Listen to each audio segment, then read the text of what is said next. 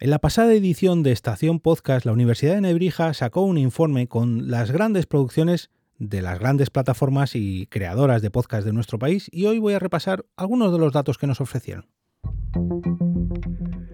Te damos la bienvenida al otro lado del micrófono. Al otro lado del micrófono. Un proyecto de Jorge Marín Nieto, en el que encontrarás tu ración diaria de metapodcasting con noticias, eventos, herramientas o episodios de opinión en apenas 10 minutos. Hola, mi nombre es Jorge Marín y te doy la bienvenida al otro lado del micrófono, como cada día, para ofrecerte eh, noticias, eventos, curiosidades, referencias, informes, como es el caso de hoy, todo ello relacionado con el podcasting que me rodea o que espero que me rodee, porque hoy vamos a hablar de grandes plataformas en las que por suerte o por desgracia, no ando metido, pero que es muy curioso analizar cuáles son los movimientos de estas grandes plataformas, porque recordemos que la industria del podcasting cada vez es más grande, cada vez hay más actores, cada vez hay más gente trabajando y cada vez tenemos que analizar más y más y más resultados. Como decía, en la pasada edición de Estación Podcast que se celebró ahora dos, tres semanitas, cuando estáis oyendo esto, la Universidad de Nebrija sacó un estudio eh, con referencia a todo lo publicado por las grandes plataformas, perdón, a todo no, a lo autoproducido por las grandes plataformas de podcast eh, durante el pasado año 2022 y dejadme que lea todos los artífices de este estudio porque merecen todos mis respetos.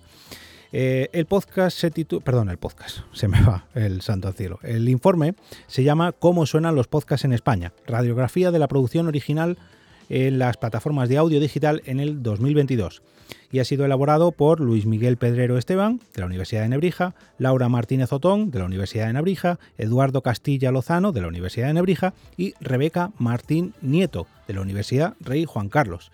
Eh, además, a Rebeca la quiero mandar un saludo especial porque cuando me siguió en Twitter hace ya bastantes años, en mi caso yo me llamo Jorge Marín Nieto y cuando vi a Rebeca Martín Nieto me quedé como, ¡Ah! Quién es esta señora. Yo no tengo el gusto de conocerla todavía en persona, pero que sepa que me hizo mucha, pero que mucha ilusión encontrar que alguien eh, con casi mis mismos apellidos está tan tan metida como yo en el esto del podcasting. Pero bueno, vamos a algunos de los datos que nos ofrece este informe, porque son sesenta y tantas páginas. A ver, un segundito que os digo el total. Mm, son 76 páginas y esto lógicamente no os lo puedo traer en un episodio al otro lado del micrófono, podría tirarme aquí horas analizando todos los datos, así que voy a quedarme con digamos lo más importante, lo más llamativo. Respecto a los podcasts originales estrenados por cada una de las plataformas durante el pasado año, tenemos que Amazon Music sacó cuatro títulos diferentes ocupando un total de 27 horas, eh, Audible que puede parecer lo mismo que Amazon Music, pero no lo es, sacó 37 títulos con un total de 393 horas. Quonda publicó 19 podcasts distintos con un total de 267 horas. Evox con un total de 10, un total de 118 eh, horas acumuladas. Podimo, 58 títulos, 429 horas. Podium Studios, 34 títulos, 215 horas. Sonora, 84 títulos, 220 horas. Y Spotify, 17 títulos, 160 horas. En total, todos ellos suman 263 títulos y 1830 horas. De todos estos datos, pues podemos extraer un poquito más de, análisis, ¿no? Viendo que Sonora es la que se llevó el gran trozo del pastel con un 31%. De, en cuanto a número de podcasts, seguida de Podimo con un 23% y tenemos aquí un empate entre Podium y mm, Audible con un 14%.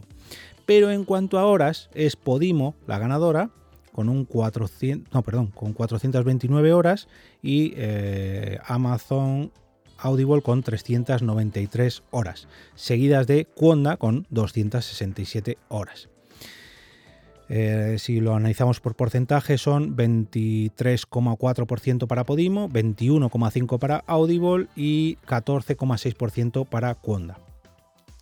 En relación a número de estrenos y, número de horas, eh, Sonora se lleva, ya digo, el número de, de podcast, pero el número de horas es la ganadora Podimo. Y en cuanto a episodios, que no es lo mismo que podcast, es Amazon Audible la que eh, gana por goleada con 1059 episodios, seguida de Podimo con 773 episodios y en un tercer puesto muy igualado Sonora con 563. En cuanto a porcentajes, Amazon Audible 27%, Podimo 19% y Sonora 14%. La duración media de los episodios, que esto quizás nos interesa un poquito más para saber cómo, cuánto debería durar un podcast que quiero vender a una de estas plataformas. Pues eh, la media de Cuonda, por ejemplo, es la que más, eh, los episodios más duraderos, con 44 minutos, seguidos de Podium, con 41 minutos, y en tercer puesto Evox, con 39 minutos. Como veis, no llega ninguno a los 45 minutos, así que esto es eh, para tenerlo en cuenta, no sobrepasar los 45 minutos, pero claro, esta es la media. A lo mejor algunos duran media hora y otros una hora, pero no. Eh, efectivamente, aquí estoy viendo que el 35% de los episodios son entre 21 y 30 minutos y luego nos pasamos de 41 a 60 minutos con un 16%. Hay muy poquitos podcasts de menos de 5 minutos. Y esto me lo tengo que apañar para mí mismo. Eh, los eh, episodios que más duran, tenemos aquí por ejemplo de Quonda, que tiene 10 episodios de 132 minutos. Mm, son bastante largos, más de dos horas. 8 eh, de Podium que duran más de 100, bueno, 120 minutos concretos, no se pasan ni un minuto más ni un minuto menos. Y el tercer lugar es para Amazon Audible que tiene dos episodios de 90 minutos. En cuanto a los contenidos, por categorías, gana por goleada la cultura y educación con 47 de estos títulos, seguido de salud y bienestar con 40 eh, podcasts y el ocio y entretenimiento con 37 de estos podcasts originales. Eh, si hablamos de porcentajes, 18% para la cultura y educación, 15% para la salud y el bienestar y 14% para el ocio y entretenimiento. Eh, el tipo de podcast en cuanto a su como decir, formato. Eh, los narrativos de no ficción, aquí sí que arrasan con casi el 50% del pastel, 49,4%, seguidos de los conversacionales con un 40,3% y en último lugar los narrativos de ficción con un 10,3%. En cuanto a los conversacionales, la charla tertulia es el 51% de ellos, la entrevista 49% y un pequeño 6% para los monólogos. En cuanto a narrativos de no ficción, 58% para los documentales, 15% para el desarrollo personal y el true crime se queda con el 14%. Y en cuanto a los narrativos de ficción, pues tenemos aquí un poquito de todo, pero con porcentajes muy bajos. 6% thriller, 6% ciencia ficción y 5% los cuentos hoy a tener en cuenta. La ganadora absoluta de esta categoría de los podcasts conversacionales son es Podimo con un 38% del pastel y en segundo y tercer puesto hay empate entre Cuonda y Podium.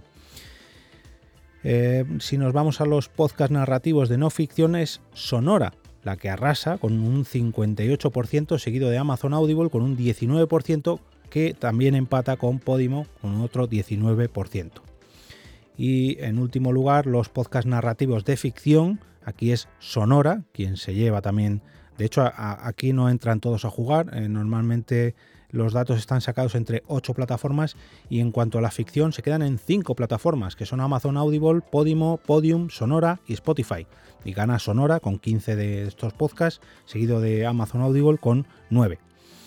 Eh, y por último, los géneros conversacionales por plataformas. Aquí, mm, eh, ¿para qué tipo de podcast ocupa cada plataforma ese porcentaje? Hay algunas que ni siquiera participan. Por ejemplo, los monólogos, Sonora no tiene nada. Eh, sin embargo, tiene muchas entrevistas, alguna que otra tertulia. Spotify, que más o menos tiene repartido casi un 50% entre entrevistas y tertulias coloquio pero la que digamos eh, más repartido lo tienen son Podimo con un 24% para las entrevistas, 34% para las tertulias o coloquios y un 9% para los monólogos. Y Cuonda, que se reparte un 42% para las entrevistas, 36%, bueno, 37% para las tertulias, coloquios y 5% para los monólogos. Como decía al inicio, hay un montón de datos que en estas 77 páginas que podéis ver y sobre todo me gusta mucho la parte final donde tenemos un pequeño catálogo, bueno, pequeño por decir algo, en cuanto a todo lo que ha estrenado cada plataforma, por si os quedáis sin podcast y yo los lunes podcasteros ya no os ofrezco nada que no os conozcáis, pues tenéis aquí un pequeño dossier con cada uno de los podcasts que ha estrenado cada plataforma en exclusiva, bueno, en exclusiva no, perdón, de producción propia, con los protagonistas, eh, el número de episodios, quién ha hecho los guiones, la producción, eh, la presentación de cada episodio, sus portadas. Lástima que no tenga enlaces a cada uno de estos podcasts, pero bueno, no os costará mucho encontrarlas porque lógicamente vienen precedidos por, las plataformas donde se han eh, producido y publicado. Así que espero que descarguéis este informe, os lo dejo en las notas de los episodios.